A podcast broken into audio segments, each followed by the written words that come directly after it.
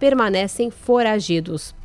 E o incêndio, que iniciou por volta de 13h40 da manhã, se alastrou rapidamente e destruiu uma farmácia, um consultório odontológico e salas comerciais nesta madrugada na Rua dos Pioneiros, ao lado da Prefeitura em Agrolândia. A Polícia Militar foi a primeira a chegar ao local, acionou o caminhão-pipa da cidade e também os bombeiros de Trombudo Central. Eles iniciaram então o controle das chamas que estavam altas e impediram que elas atingissem um sobrado vizinho. Um outro caminhão de combate a incêndio também prestou apoio. Ninguém se feriu e a causa ainda é desconhecida. Uma perícia será realizada neste local. Com informações das últimas horas, direto da redação Cristiane Faustino. Jornalismo com responsabilidade. Informações direto da redação. Obrigada, Cristiane Faustino, pelas suas informações em Rio do Sul, 8 horas 8 minutos. Repita. 8 e 8. Ainda sobre o assalto à agência do Bradesco em Apiúna, na BR-470, o assessor de comunicação da Prefeitura, que fica ao lado do banco, William Klauman, relata o que foi vivenciado durante a ação dos criminosos. Então foram uns momentos de bastante tensão aqui para o pessoal, porque até nós somos uma cidade pequena, e todas as partições públicas e a maioria do comércio aqui é concentrado na, nessa parte aqui próxima à prefeitura, né? Então nós escutamos uh, uns barulhos semelhantes a disparo. Uh, no começo a gente até confundiu com alguma outra coisa, mas a gente acabou percebendo que estava acontecendo realmente um assalto aqui no, na agência do Bradesco em frente à prefeitura, né? É, então tinha muita gente já dentro do, do prédio procurando abrigo, né? E eu consegui acompanhar um pouco através é, de uma janela que a gente tem visão para frente do Bradesco aqui, né? Um pouco da ação do, dos bandidos ali. É, que eu consegui relatar, é, tinham dois assaltantes ah, na parte de fora da agência, né? Com alguns reféns. Eles, inclusive, par, pararam o fluxo da BR-470, que passa aqui em frente, né? E estavam realizando bastante disparos é, e alguns até acabaram acertando alguns outros veículos aí que a gente recebeu através de imagens é, no WhatsApp, né? Do pessoal aqui que também estava com os veículos próximos. É, foi uma ação bem rápida também, né? E eu consegui perceber que eles usaram, utilizaram um veículo um Fiesta, Fiesta Prata, e também um Honda Civic Prata. Então, no final do assalto, eles, eles evadiram com os dois veículos e um desses veículos foi utilizado até um, alguns uns quilômetros mais à frente é, para usar como barreira para dificultar a perseguição a eles, né? Então, é, o que a gente conseguiu relatar foi isso, né? Na, na, saída, principalmente na hora da saída, a gente conseguiu observar bem o escudo é, que eles fizeram bem em frente à, à entrada da agência, né? É, pelo vídeo eu não sei, ali agora confirmar o número exato de pessoas, mas inclusive na, na, no momento em que eles saíram do banco, eles usaram uma pessoa é, de escudo, né? De escudo humano, é, no capô do, do Fiesta, né? Então, é, pelo que a gente viu, foi só uma das pessoas. Se entrou algum refém junto dentro do veículo, né, nessa, nesse momento, assim, eu não consegui é, observar isso. Mas foi bem visível que foi posto um, um refém em cima do capô do, do Fiesta para que eles pudessem evadir, né? Do local. Em Rio do Sul, 8 horas 11 minutos. Repita. 8 e 11. Na Jovem Pan News Difusora. A previsão do tempo com o meteorologista Leandro Puchalski. Bom dia, bom dia a todos os nossos ouvintes. Tempo voltando a mudar sobre a região ao longo desta quarta-feira, pessoal. Depois das instabilidades de ontem pela passagem, deslocamento de uma frente fria, que hoje se encontra mais no sudeste do Brasil, temos entrada de um vento do quadrante mais sul, fazendo com que a gente tenha mudança, domínio de uma massa de ar mais seco, garantindo uma certa variação de nuvens, principalmente agora de manhã, mas no decorrer do dia, com a presença do sol, vamos ter ele entre as nuvens ao longo dessa quarta-feira e no decorrer do dia deve ser assim, com temperaturas do período da tarde, na casa de uns 23, 25 graus, e aí boa parte das cidades da região.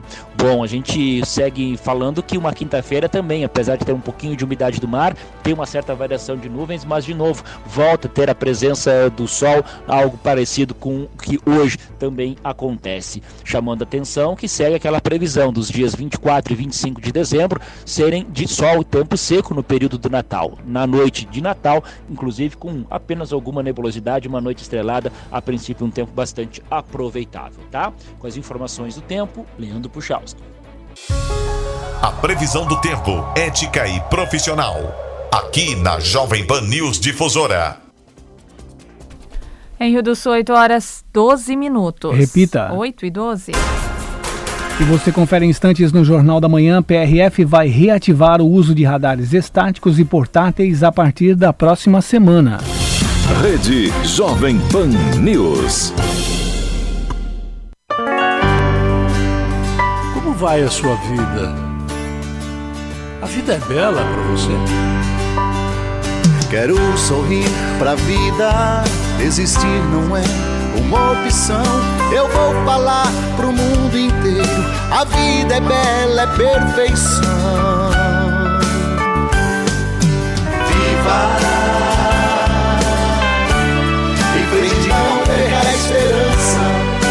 Felicidade, amor e paz. Viva!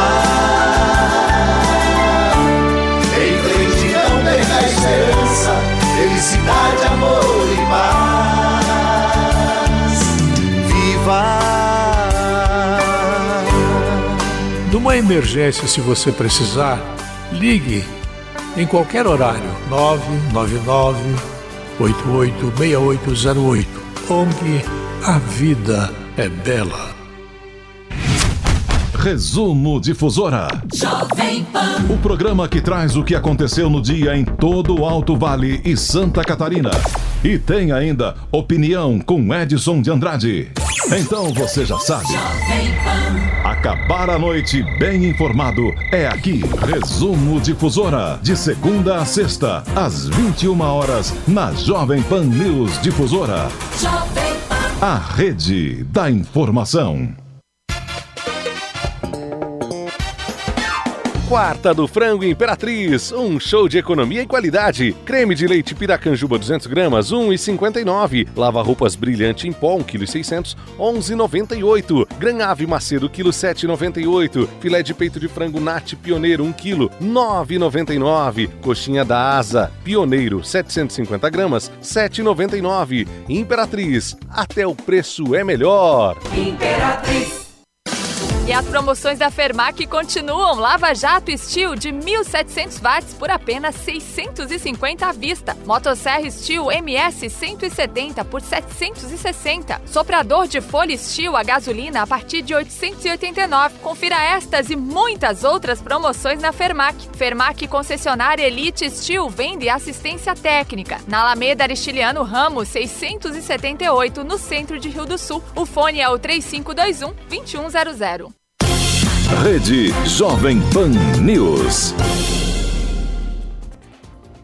Em Rio do Sul, 8 horas 15 minutos. Repita. 8 e 15.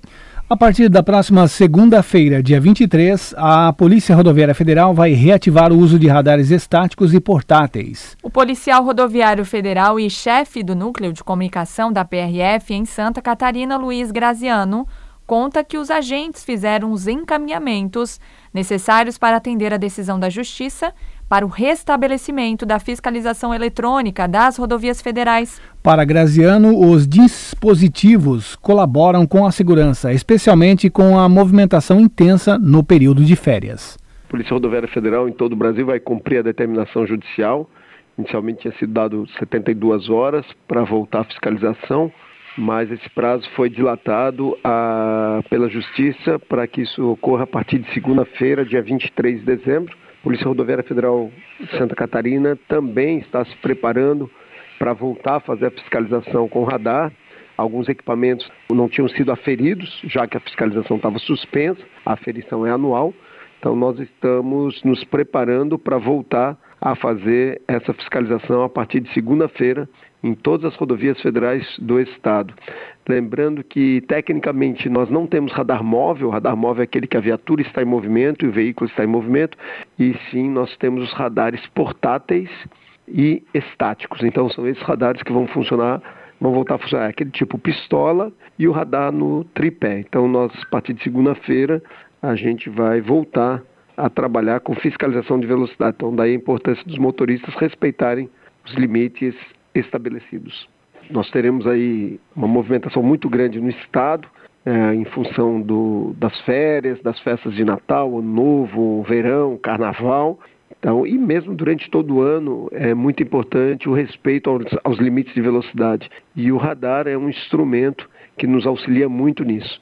É importante essa volta da fiscalização, é importante que as pessoas voltem. Algumas estavam achando que estava tudo liberado. Não, não está. Os radares fixos ainda estavam funcionando, mas agora a Polícia Rodoviária Federal então volta a utilizar o radar como um instrumento para controle de velocidade e principalmente o grande objetivo que é a diminuição de acidentes. A Polícia Rodoviária Federal orienta as pessoas para que respeitem as normas de trânsito, as pessoas conhecem as normas, às vezes a gente esquece de respeitar, obedecer essas normas. Então, todo mundo de cinto de segurança, inclusive o pessoal que está no banco de trás, muito importante utilizar o cinto de segurança. Isso é a responsabilidade de todos, mas o motorista é o maior responsável. Então, é ele que tem que determinar que as pessoas usem o cinto de segurança. Manter os faróis acesos mesmo durante o dia é uma medida, além de obrigatória, ela é uma medida de, de direção defensiva, ver e ser visto, respeitar o limite de velocidade, não mexer no celular. Celular deixa para quem está do lado, esquece o celular, te liberta desse vício, dessa nova cachaça do motorista, como vem sendo chamado o telefone celular e o WhatsApp. E por fim, a questão da bebida.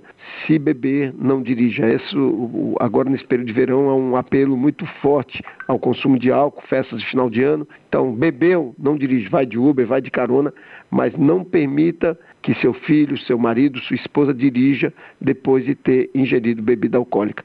Essa é a mensagem da Polícia Rodoviária Federal para que todos tenham um bom final de ano e tenhamos todos um bom verão.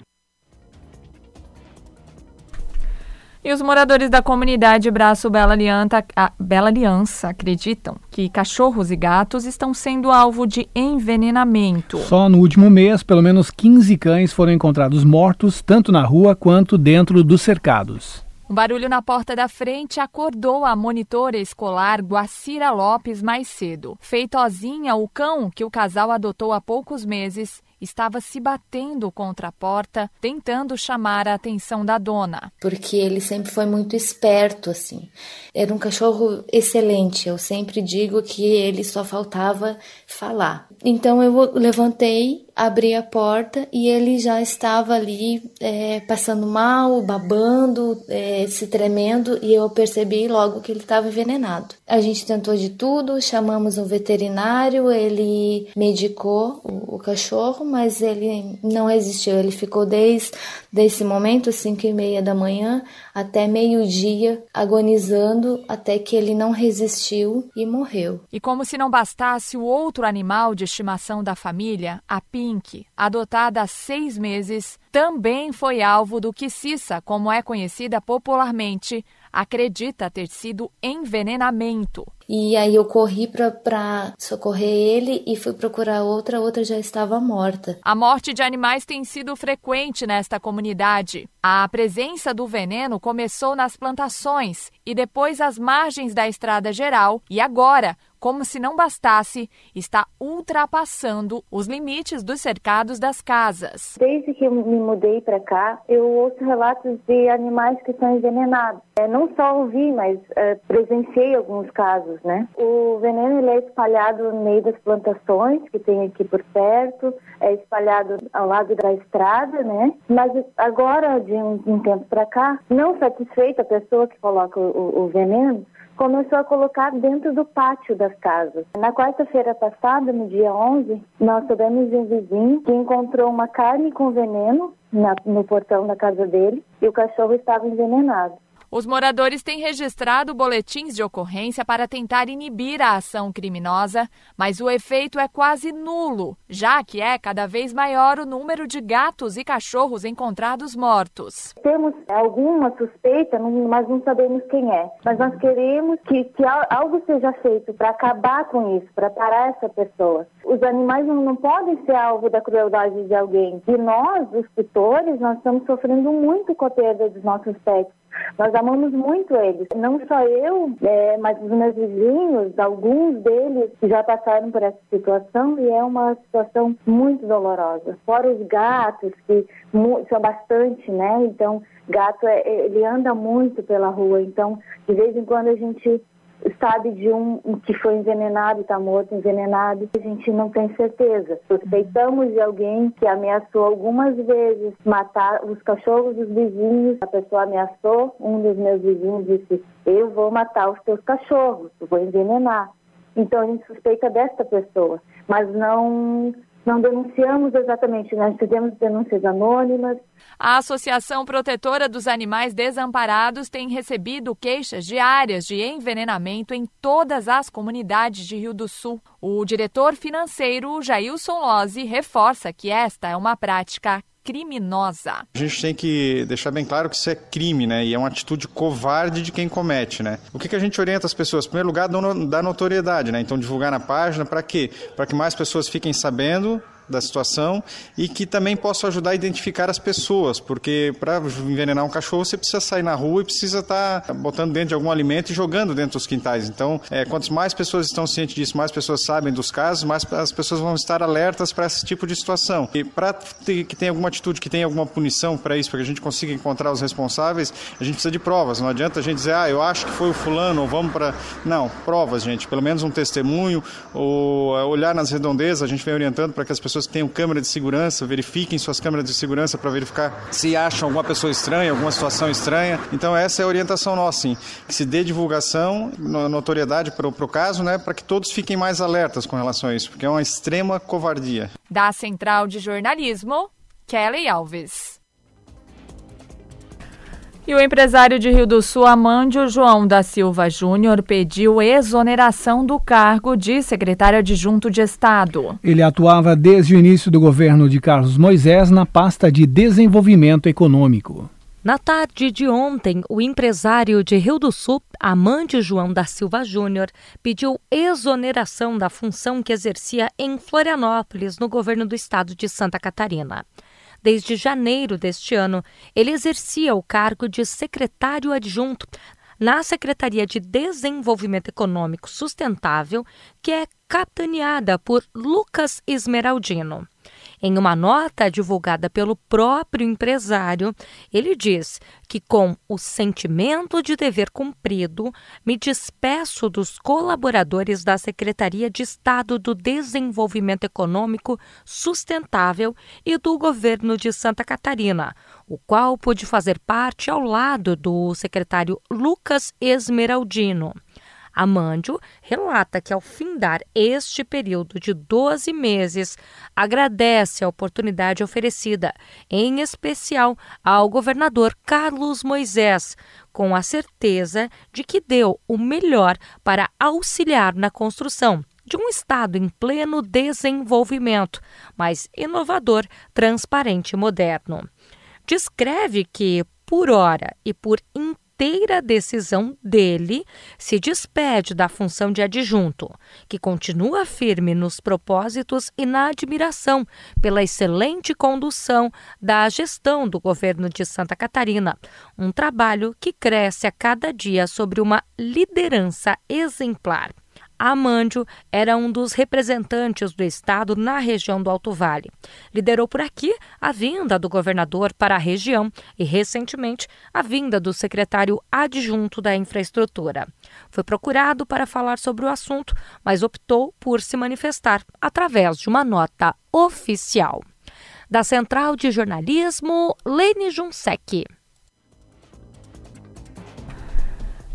E durante toda esta semana, o comércio de Rio do Sul atende até às 22 horas. O presidente da CDL, Daniel Tchumi, reforça que as lojas estão preparadas com estoque renovado para receber os clientes durante os dias que antecedem o Natal. A programação inclui atividades na praça e no sábado será o atendimento até às 17 horas. O comércio de Rio do Sul está preparado para receber os clientes. Essa semana temos todos, todos os horários durante a semana até as 22 horas. A CDL também preparou eventos especiais aí na praça, no calçadão, no centro da nossa cidade, além da, de toda a decoração natalina de luzes de, de Natal que temos aí encantando a nossa cidade e recebendo todo esse público que gosta de tirar fotos, passear com a família. E além disso, temos música todos os dias à noite, temos o nosso Papai Noel recebendo as cartinhas aí com aquele presente especial para você dar para aquele ente querido, para os seus filhos, dar para os pais. O comércio de Rio do Sul está preparado, mercadorias de qualidade. Você comprando ah, no comércio da nossa cidade, além de você achar aquele produto especial para a pessoa especial, você também ajuda com a economia do nosso município. A decoração natalina é feita pela CDL em parceria com a Prefeitura Municipal de Rio do Sul. Você aí, se gostou da cidade bonita,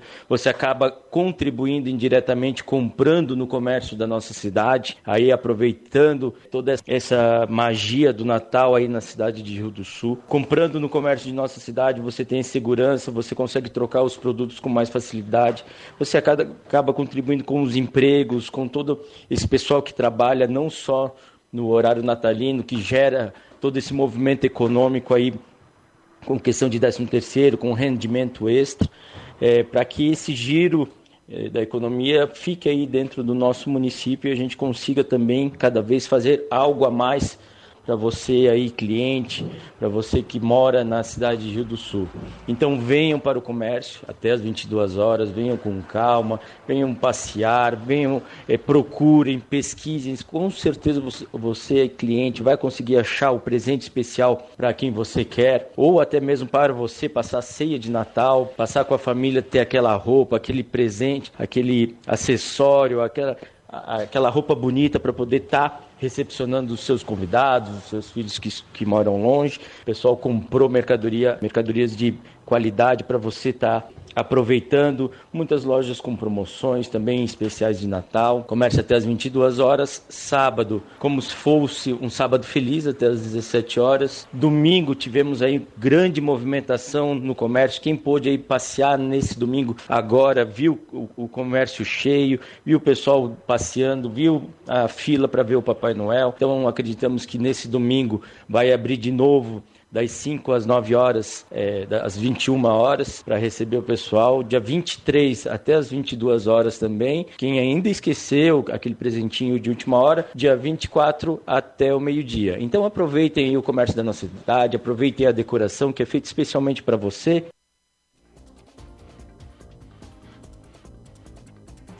Em Rio do Sul, 8 horas 29 minutos. Repita. 8 e 29. Você confere instantes aqui no Jornal da Manhã. Diminui o número de pedidos de indenização por perdas na secagem de fumo, motivadas por falta de energia. E ainda a opinião com Edson de Andrade.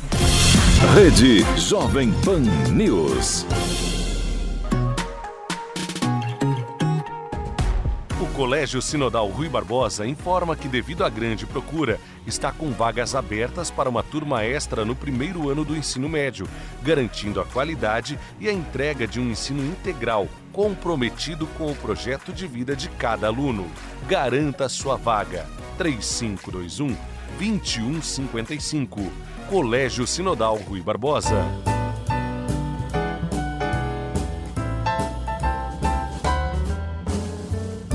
Natal é no Bazar do Vavá, onde você encontra enfeites natalinos, pinheirinhos, pisca-piscas e um andar com centenas de modelos de brinquedos com os últimos lançamentos nacionais e importados, sempre com promoções para fazer você gastar menos e levar muito mais. Bazar do Vavá, duas lojas há 58 anos no centro de Rio do Sul. Você que está me ouvindo, senta aí. Opa!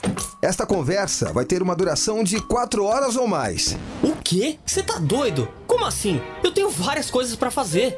Não tô doido, não. É isso que acontece com mais de 80% da população em todo o Brasil. Cantar Ibope Media apresentou um estudo para entender o consumo e o comportamento no rádio. De acordo com a pesquisa, 83% dos brasileiros consomem rádio com tempo médio de 4 horas e 33 minutos por dia. Uau, é demais isso, hein? Percebeu que você ficou aí ouvindo essas informações de como o rádio é importante para informar, entreter e até mesmo vender o seu produto? Bem, agora eu preciso ir. Pera, pera aí, não para de falar não. Tá interessante. Fica tranquilo, que depois dessa mensagem tem um mundo de conteúdo legal para você. Rádio é só ligar. Atenção eleitor! A Justiça Eleitoral de Santa Catarina está realizando a biometria em todo o estado. Se você ainda não fez o cadastramento biométrico, compareça ao cartório eleitoral. Agende o atendimento no site do TRE ou ligue 0800 647 3888. Leve um documento com foto e comprovante de residência atual. TRE de Santa Catarina. Apoio a Caerte. A ONG A Vida é Bela lida com causas de problemas emocionais. A ONG A Vida é Bela não lida com medicamentos, mas sabe mostrar a você os efeitos colaterais de usos excessivos de remédios. A ONG A Vida é Bela pode ajudar você a enfrentar dependências, hábitos, dificuldades e contrariedades. A ONG A Vida é Bela não faz você dormir, mas pode encontrar os motivos da sua perda do sono. A ONG A Vida é Bela pode agendar seu horário nas segundas e terças-feiras de 12 a 17 horas. ONG A Vida é Bela. Rede Jovem Pan News. Opinião sem medo. A verdade como princípio. A responsabilidade como dever. Acompanhe agora o jornalista Edson de Andrade. Bom dia, amigos. Tudo bem? Tudo bem, tudo bem, tudo bem, tudo muito bem.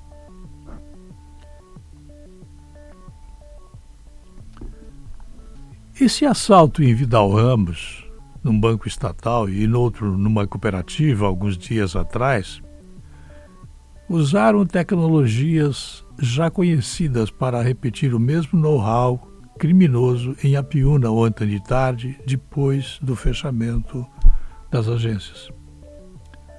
A polícia enfrenta, ao contrário do que a imprensa chama, verdadeiros terroristas. O nome da ação é expropriação e não assalto. São atos terroristas evidentes, com conhecimento e treinamento ensaiados até. Ninguém foi preso em consequência da ação em Vidal Ramos, nas duas agências, e houve insucesso também nas buscas em Apiúna, mas não foi por falta de esforço policial, de coragem ou de equipamentos. Não. Cessados os roubos na esfera estatal pública, os terroristas agora investem contra o capital privado. A polícia ainda age com medo de ser criminalizada se matar um bandido dada a tímida lei em vigor, embora tenhamos a Lei de Segurança Nacional, que não está sendo usada até agora, por conta, risco e culpa dos senadores e deputados que não aprovaram diplomas mais duros como querem Bolsonaro, Mourão, Moro e todo o Brasil. Eu volto logo mais às 10h40. Até lá. A linha editorial da Jovem Pan News Difusora, através da opinião do jornalista Edson de Andrade.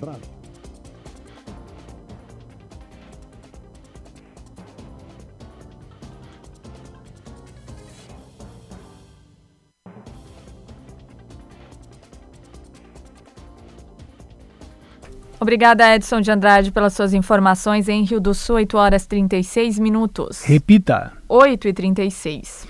E a partir do próximo ano, a AMAV oferece, oferecerá aos coordenadores da Defesa Civil da região um curso que será realizado pela Marinha do Brasil e permitirá que se tornem habilitados para pilotar barcos a motor. O assessor de Defesa Civil da Associação, Teodoro da Silva, antecipa o curso, que não terá custo.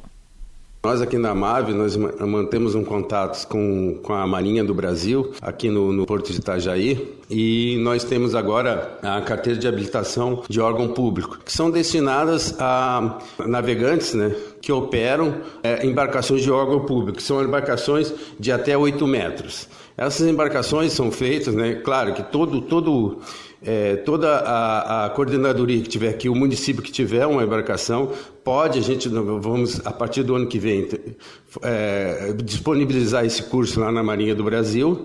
Nós já temos é, um contato um prévio lá com, com, com o pessoal da Marinha, né, um suboficial de lá, e mais o, o, próprio capitão de corveta, que nós conversamos com ele. Ele disponibilizou esse curso gratuito, somente com custos para as, as prefeituras, né, as coordenadorias né, do, de um material didático e ainda as taxas normais né, para poder fazer essa habilitação, esse curso de uma semana lá em Itajaí. Então, é, é depois que acaba esse curso, daí o, o coordenador fica habilitado né, para conduzir embarcações, pequenas embarcações de até 8 metros, que podem é, ter algum problema aqui durante um evento de desastres. Eles só poderão utilizar embarcações da prefeitura, do município. Evidentemente, é claro que daí nós, nós temos também uma outro, outro tipo de, de autorização, né, que é uma carteira de habilitação de amador, que a gente chama de arrais, né, que daí é particular do, do coordenador. Se ele quiser fazer, daí é, é particular, daí ele tem que procurar em um órgão particular, né, para poder fazer essa, essa carteira. Já a carteira de embarcações públicas é disponibilizada depois para órgãos públicos mesmo. É só tendo, estando habilitado que um coordenador ou alguma pessoa né, pode ter. É a mesma coisa que a CNH nossa de, de veículos. Né? Então a gente só pode ter, é poder é, é, pilotar os barcos se obtiver essas, essa carteira de habilitação de órgão público. E como é que é dividida? Tem a parte teórica e a parte prática também? Sim, é uma semana, tem a parte teórica inicialmente, né? E depois nós temos é, dentro do mar, né? A gente vai com as embarcações da, da Marinha mesmo, disponibilizado para a Marinha, para a gente fazer o, o teste prático. O, ambos então, para poder obter resultado, para poder é, ter essa carteira. Né?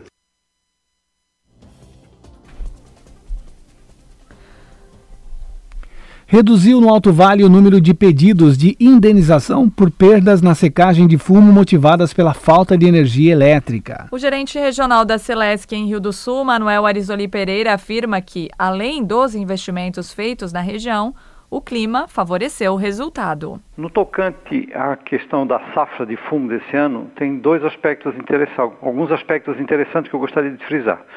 O primeiro foi os investimentos que a Celesc fez na área rural, principalmente na comarca de Itupuranga. Nós também fizemos em outras regiões com a colocação de cabo protegido rural em substituição aos cabos nus. Nós fizemos já cerca de 250 quilômetros nos pontos mais críticos e isso já, já começamos a ter reflexo. O segundo ponto, que no verão passado os temporais começaram partir do dia 25 de novembro e foram eh, diariamente, tinha dia que nós tínhamos três temporais, até o dia 25 de janeiro. Então tivemos um período de temporais muito grande. Então o clima nos ajudou, tá, está nos ajudando, porque nesse verão até agora, basicamente nós tivemos alguns temporais em outubro, no final de outubro. O mês de novembro, basicamente, nós não tivemos temporais e tivemos alguns temporais espaçados nos últimos dias, mas não com a gravidade que se teve o ano passado.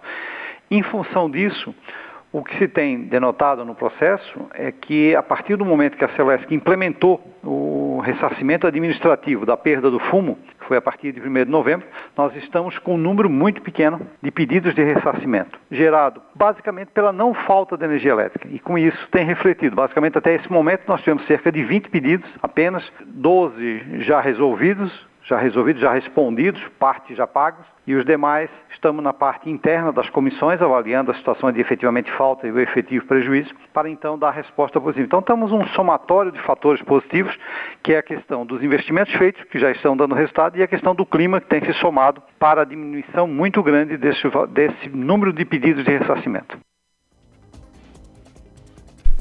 E famílias de meninos mortos em incêndio no centro de treinamentos do Flamengo em fevereiro cobram indenizações. Família catarinense tenta acordo extrajudicial com o clube. Em fevereiro deste ano, um incêndio no centro de treinamentos Ninho do Urubu do Flamengo pôs fim à vida e ao sonho de dez meninos. Além deles, pelo menos três outros ficaram feridos. Pouco mais de dez meses depois da tragédia, uma decisão liminar da Justiça do Rio de Janeiro obriga o Flamengo a pagar uma pensão mensal de 10 mil reais para as famílias dos garotos. Essa decisão não afeta as tratativas que o clube mantém com as famílias de pelo menos seis vítimas. Entre essas famílias está a família do catarinense Bernardo Pizeta, de 14 anos, da cidade de Indaial. Darley Pizeta, pai de Bernardo, vítima do incêndio, conta que, mesmo após 10 meses e com todo o apoio que a família tem recebido, não está sendo fácil.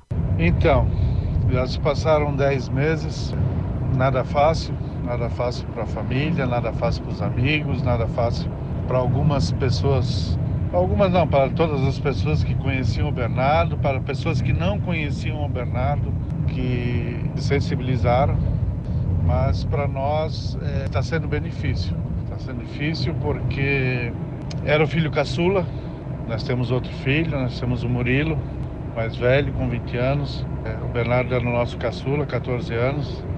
Ele resolveu ir para o Flamengo por vontade própria, Sempre ele, ele estava, na verdade, já no Atlético Paranaense, aí onde surgiu para o Flamengo e ele brilhou os olhos porque era o time do coração dele, enfim, ele queria ir para o Flamengo. Nós apoiamos desde o início, não temos remorso nenhum porque deixamos ele ir, ou enfim, não. Estamos é, felizes por ter conseguido ajudá-lo a, a realizar um sonho. Era ir para o Flamengo, era jogar na equipe do sonho dele, do que, time que ele torcia.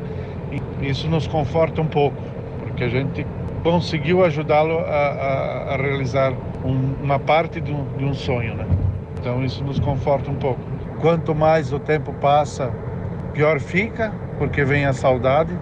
E isso acontece porque existe amor, né? Se não existisse amor, não existia saudade, né? Darley Pizeta conta também que o Clube de Regatas Flamengo tem prestado auxílio à família, tanto financeiro quanto psicológico. Ele reclama que a diretoria do Flamengo, até hoje, só procurou os familiares no dia do acidente. O Flamengo vem nos prestando, sim, alguns auxílios. Muito se comenta, mas é, às vezes comentários que não, que não são verdadeiros, né? Desde o início, o Flamengo prestou toda, toda o auxílio, auxílio funeral, auxílio, enfim, para ir, voltar para o Rio de Janeiro, Hoje ele presta um auxílio psicológico, disponibilizando uma, uma, psicóloga aqui em Blumenau. Tem a psicóloga do Flamengo do Rio de Janeiro que nos liga semanalmente, dá essa assistência a gente. Eles estão dando às famílias um auxílio é, financeiro até, até que venha a ser feito o acordo, né?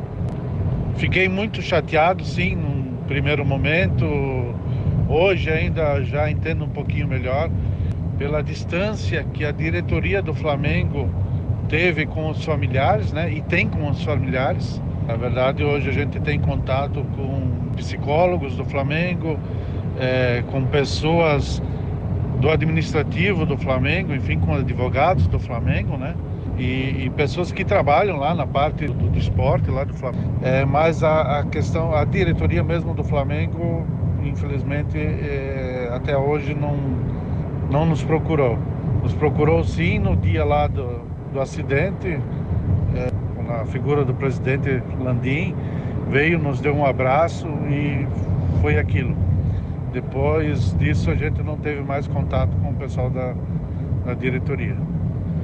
O pai de Bernardo conta que algumas famílias fizeram uma proposta extrajudicial que não tem a ver com a decisão da Justiça do Rio de Janeiro. Darley afirma que nenhum valor financeiro será capaz de substituir a presença do filho, mas ele reforça que o que as famílias estão solicitando é bem menos do que o Ministério Público do Rio pediu ao clube.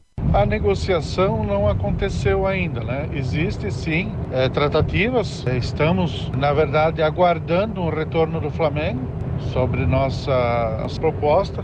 Eu acredito que é uma questão agora de bom senso, uma questão de um pouco de esforço do Flamengo. Acho que nem esforço, acho que é sensibilidade né, por parte da diretoria para resolver o quanto antes possível, para podermos virar a página, enfim. Valor nenhum traria meu filho de volta, até porque se traria eu iria mover mundo, mover o mundo aí para tentar conseguir isso, mas infelizmente não vai trazer de volta. Esse valor, se um dia vier para a gente, é um valor que a gente não, não sabe nem se é um se é benéfico ou não. A gente preferia que o Bernardo estivesse aqui com a gente. Quanto a valores, a gente prefere não não comentar sobre isso, até porque é, se vier a fazer um acordo existe uma, uma cláusula de sigilo, confiabilidade, né, de ambas as partes, para que não prejudique nem o clube nem as famílias, né. Quero que as coisas se resolvam o quanto antes possível. Depende agora do Flamengo. A decisão está na mão deles. O que nós estamos solicitando é bem menos que o Ministério Público pediu. Eu acho que eu já cedi tudo que eu poderia ceder. É uma questão um pouco de dignidade também, uma questão de, de honra, né? De honrar um filho, de honrar um desportista, de honrar um menino que trabalhou é, para chegar onde chegou. Nos últimos dias, através do departamento jurídico, o Flamengo informou que vai recorrer da decisão que o obriga a pagar 10 mil reais mensais a cada família envolvida na tragédia do Ninho do Urubu.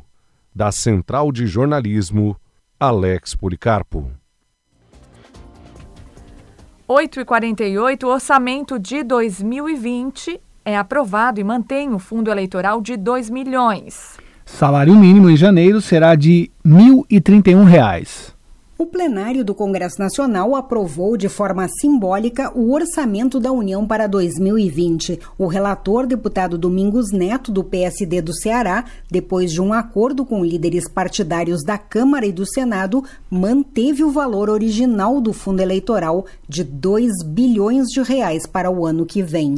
Vários parlamentares chegaram a defender um valor maior, de 3,8 bilhões de reais mas diante das críticas da opinião pública, recuaram. O deputado catarinense Darcy de Matos, do PSD, disse que trabalhou junto aos parlamentares para impedir esse aumento do fundo. Porque esse aumento do fundo eleitoral nesse momento seria um grande absurdo, uma grande vergonha para o Brasil. Pessoas passando fome, pessoas morrendo na fila do SUS e aumentar o fundo eleitoral. Então nós trabalhamos muito e houve um consenso, um acordo do parlamento com o governo. É, é, é, não vamos aumentar. O meu voto é contra o aumento. Portanto, foi uma, um grande avanço, uma grande vitória de todos nós, não aumentando o fundo eleitoral. O déficit fiscal previsto para 2020 nas contas públicas, que é quando o valor das despesas de um governo supera as suas receitas, é de 124 bilhões de reais.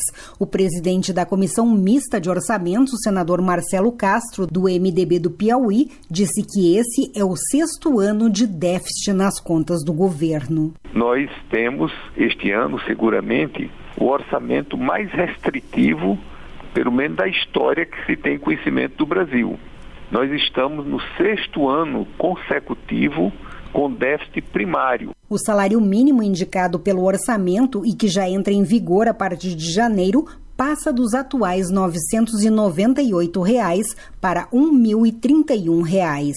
Inicialmente, o valor previsto era de 1.039 reais, mas, segundo cálculos da equipe econômica para 2020, cada um real a mais no salário mínimo eleva as despesas da União em cerca de 320 milhões de reais. Da rede de notícias a Caerte em Brasília, Rita Sardi.